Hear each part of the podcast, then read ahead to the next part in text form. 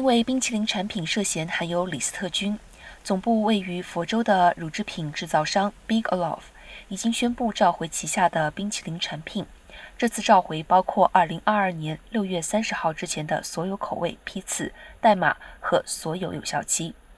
在本周早些时候，美国食品药品管理局 FDA、佛州卫生厅以及佛州农业和消费者服务厅宣布。他们正在调查与冰淇淋供应有关的感染问题。